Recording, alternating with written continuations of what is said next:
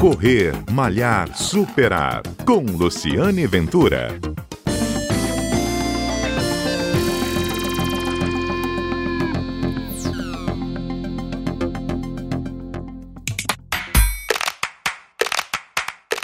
Olá, bom dia. Este é o Correr Malhar Superar, o programa que vai ao ar todos os sábados aqui na Rádio CBN, um programa que conta histórias de corridas, histórias de corredores e iniciativas em prol do esporte, como essa que a gente vai contar hoje, que vem lá de São Paulo, uma iniciativa muito bacana do Instituto Olga Koss. Eu vou conversar com o doutor Wolf Koss, que é presidente do Instituto, que é uma organização sem fins lucrativos que desenvolve projetos artísticos, esportivos e científicos.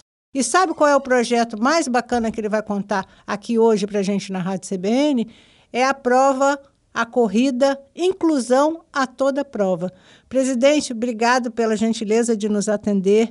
Me conta um pouco de como é que esse projeto quer desenvolver uma corrida com o nome Inclusão a toda prova. Oi, Lu, bom dia para você, bom dia aos, aos ouvintes. É uma honra estar aí compartilhando com vocês a nossa experiência. O Instituto Olga Cos nasceu há 15 anos atrás com o objetivo de fazer inclusão através da superação pela arte, as pessoas, na medida em que conseguem se expressar, elas vão se incluindo. Em 2009, nós fizemos o único concurso público adaptado é, para pessoas com síndrome de Down uhum. e admitimos duas pessoas no Cresce São Paulo. No acompanhamento dessas pessoas, nós começamos a aprender que para trabalhar com inclusão a gente precisa de ter três viés. Um é a vontade da pessoa, o outro é a participação familiar, porque com mobilidade reduzida, as pessoas precisam ter a parceria da família. E a família tem que entender que a pessoa com deficiência intelectual é extremamente capaz. Só o seu tempo de realização que pode diferir um pouco do nosso. Uhum. E o terceiro ponto, mais importante, é fazer com que as pessoas passem a conviver com pessoas com deficiência intelectual. Sim. É, é como se você chegasse numa sala totalmente escura e você acendesse a luz. Você faz a exclusão na medida em que você não sabe como lidar. Na medida em que a gente começou a montar as corridas de rua, nós começamos a ter um grande público convivendo com os nossos jovens e aprendendo que ser diferente é ser normal. Essa interação fez com que a convivência das pessoas ditas sem deficiência intelectual com as pessoas com deficiência intelectual se fizesse numa harmonia muito grande e muito rápida. Uhum. E aí isso vem crescendo. Nós começamos com uma corrida em São Paulo com 5 mil pessoas, é uma corrida de 10, 5 quilômetros de caminhada. Aumentamos para 10 mil pessoas e hoje nós já estamos em 18 mil pessoas. E eu acho que esse volume grande de pessoas é em função também que a pandemia isolou todo mundo. Uhum. Na medida em que se abriu é, o convívio das pessoas, as pessoas estão carentes e dispostas a conviver, estão dispostas a acolher, estão dispostas. A pandemia, o grande legado da pandemia é que ninguém vive sozinho que o confinamento faz as pessoas mais tristes e mais depressivas. Hum. Quem ficou isolado sabe como a ausência de um calor humano e a ausência do convívio faz falta. Isso. E nós notamos na última corrida a grande harmonia, a grande, o grande acolhimento. Nós levamos mais de 1.500 jovens com eficiência, o acolhimento do público em geral foi muito grande. Uhum. Isso faz com que a inclusão vá se tornando é, natural entre as pessoas. Presidente, estou conversando com o presidente do Instituto Olga Cos em São Paulo, Wolf Cos. Presidente, a última corrida foi em março, que foi esse número que o senhor deu, com quase aí 18 mil corredores. Mas já tem uma nova corrida programada para quem puder participar em São Paulo, não é isso? Fala um pouco é, sobre ela. É a corrida que nós deveríamos ter feito em 2019 e fecharam as ruas né, uhum. antes da nossa corrida.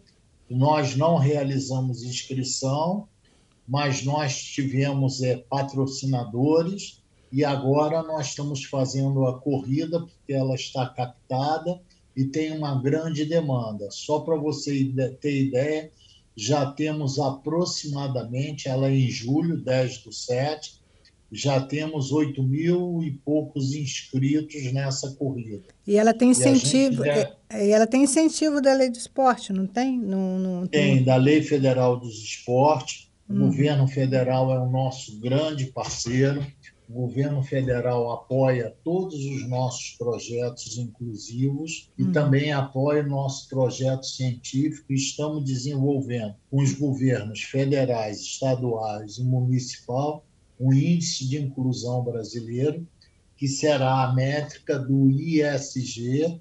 é, que hum. vai é, é, balizar as ODS da Agenda 2030 da ONU. Nossa, mas que bacana. Vamos falar um pouquinho sobre isso. É, vocês estão criando um índice de inclusão, é, de, é, inclusão no ambiente da pessoa de... com deficiência hum. para poder criar políticas públicas efetivas.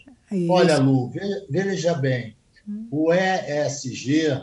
Só para é... eu dar uma, ilustrar ao ouvinte, o ESG é uma sigla em inglês de, que trata de, de, de gestão, mecanismo de gestão, que a empresa tem que olhar para o meio ambiente, ter governança e ter também envolvimento social. Não é isso, presidente? Só para ilustrar a sigla aqui, por favor. É exatamente isso.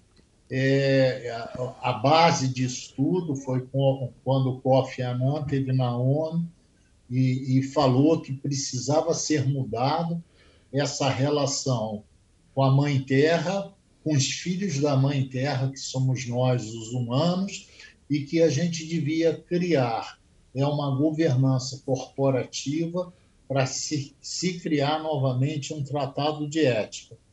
Na verdade, todos os nossos tratados de ética foram criados pelo homem, ou de uma maneira religiosa, né?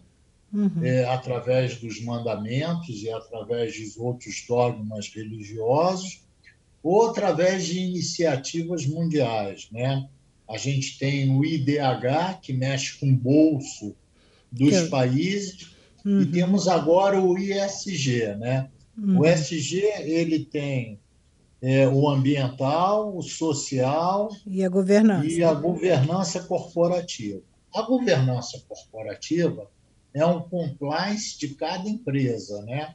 A empresa ela regra o que eticamente os seus acionistas e seus funcionários entendem como correto. O meio ambiente ele é regrado por posturas governamentais e por emissão de carbono na natureza.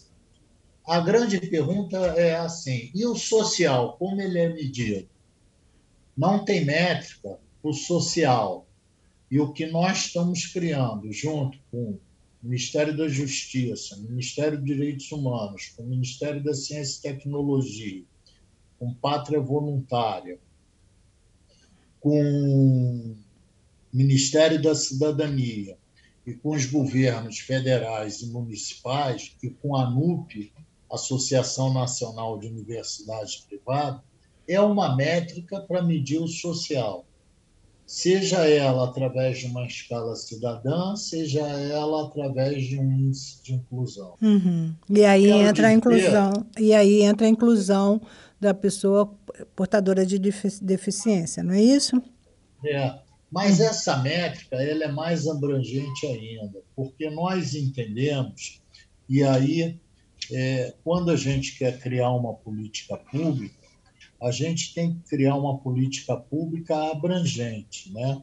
Uhum. E a grande pergunta é: inclusão é só arquitetônica? Inclusão é acolhimento? Como a gente muda as posturas governamentais e pessoais para uhum. ter um acolhimento de pessoas com deficiência? Isso. E aí vem outra pergunta: qual a maior deficiência é, encontrada no nosso país? É a vulnerabilidade social. Uhum. A vulnerabilidade social, estatisticamente, é a maior deficiência que nós temos no país. É preciso criar políticas públicas, criar convívio, criar aquele, acolhimentos, para a gente ter políticas públicas eficazes para poder tirar as pessoas da vulnerabilidade social, para poder incluir as pessoas com deficiência intelectual, de uma maneira suave, de uma maneira constante. É, é, ok, muito bacana a iniciativa. Eu só queria, assim, para a gente encerrar, por conta do nosso tempo, a corrida vai acontecer no dia 10 de julho em São Paulo. O Instituto está desenvolvendo esse, essa nova métrica, que, é, o senhor pode falar um pouco aqui para gente. Mas como, para encerrar, como que a gente pode estender essa iniciativa para outros lugares do, do Brasil. Por exemplo, aqui no Espírito Santo, se, se quiser fazer alguma corrida é, como uma inclusão a toda a prova, é possível? O Instituto está disposto é a ajudar? É possível. Hum. Basta, basta algum empresário daí querer nos patrocinar e a prefeitura é, nos dê a licença para promover a corrida. Para uhum. você ter ideia, nós já estamos com uma corrida programada em Brasília para dezembro e outra no Rio de Janeiro para dezembro.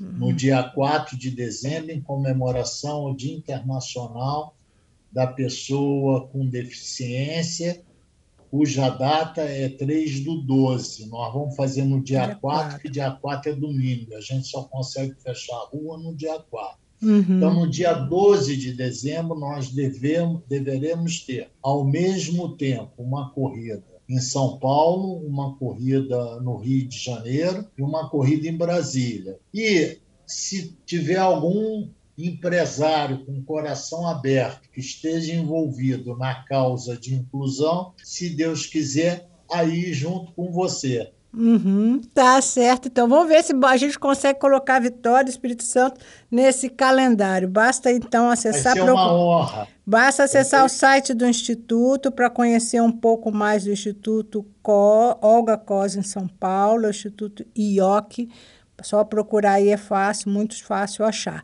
Presidente, muito obrigado pela gentileza da entrevista aqui hoje na Rádio CBN. Este foi o presidente Wolf Cos, ele é presidente do Instituto Olga Cos em São Paulo, que está promovendo a corrida inclusão a toda a prova, uma iniciativa muito bacana que tende a se estender ao país. Ele acabou de dizer que em dezembro já tem corrida programada fora de São Paulo. Se você for a São Paulo em julho também, quiser participar no dia 10 de julho, vai ter uma corrida lá. E quem sabe, como ele mesmo falou, o empresário está nos ouvindo e queira trazer a causa muito nobre para uma corrida aqui no Espírito Santo. Obrigada, presidente. Eu sou Luciane Ventura, sou também corredora. A gente está sempre junto aqui na Rádio CBN, todo sábado às 11h30 da manhã e também na sua plataforma de podcast preferida. É só baixar lá o Correr, Malhar, Superar. Um abraço e até o nosso próximo encontro.